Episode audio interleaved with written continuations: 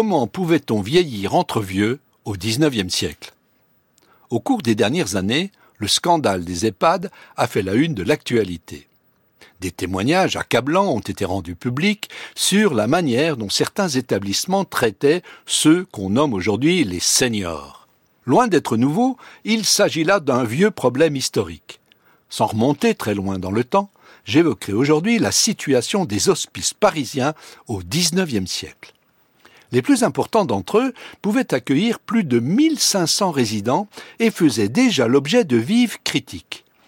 Dans la première moitié de ce siècle, vieillir à l'hospice consistait le plus souvent à passer sa vie dans un dortoir collectif. Non seulement c'est là que les assistés dormaient, mais c'est là aussi qu'ils mangeaient, qu'ils travaillaient ou qu'ils passaient leur temps libre. La promiscuité résultant de cet enfermement explique la fréquence des plaintes dénonçant les bruits et les odeurs. Mais les plus nombreuses concernaient l'occupation de ce qu'on appelait les ruelles, c'est-à-dire l'espace entre les lits.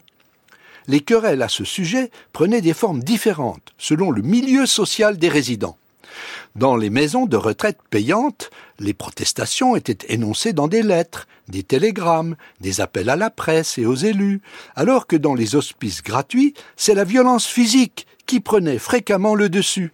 Des hommes de plus de 60 ans, voire de plus de 70 ans, se livraient à des corps à corps, parfois sanglants. Dans la seconde moitié du XIXe siècle, la centralité du dortoir fut progressivement remise en cause, au profit du réfectoire, des chambres individuelles ou des espaces de loisirs. Les tensions de voisinage ne disparurent pas pour autant, mais elles se focalisèrent sur les usages des espaces communs.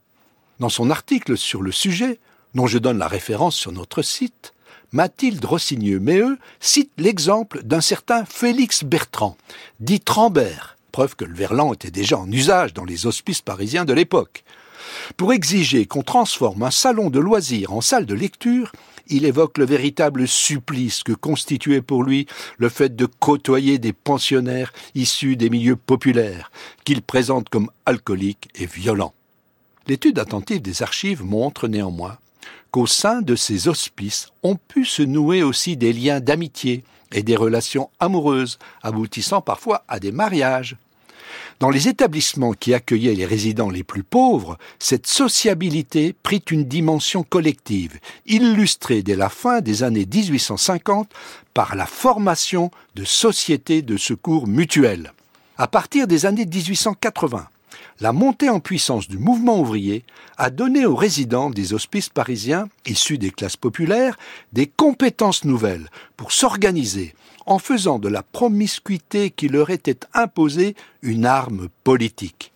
Leur mouvement culmina en 1908, quand ils lancèrent une pétition qui recueillit 1600 signatures afin d'obtenir une meilleure alimentation, un salaire pour les travaux qu'ils exécutaient dans l'hospice, l'accès au transport en commun et le droit à une sépulture gratuite.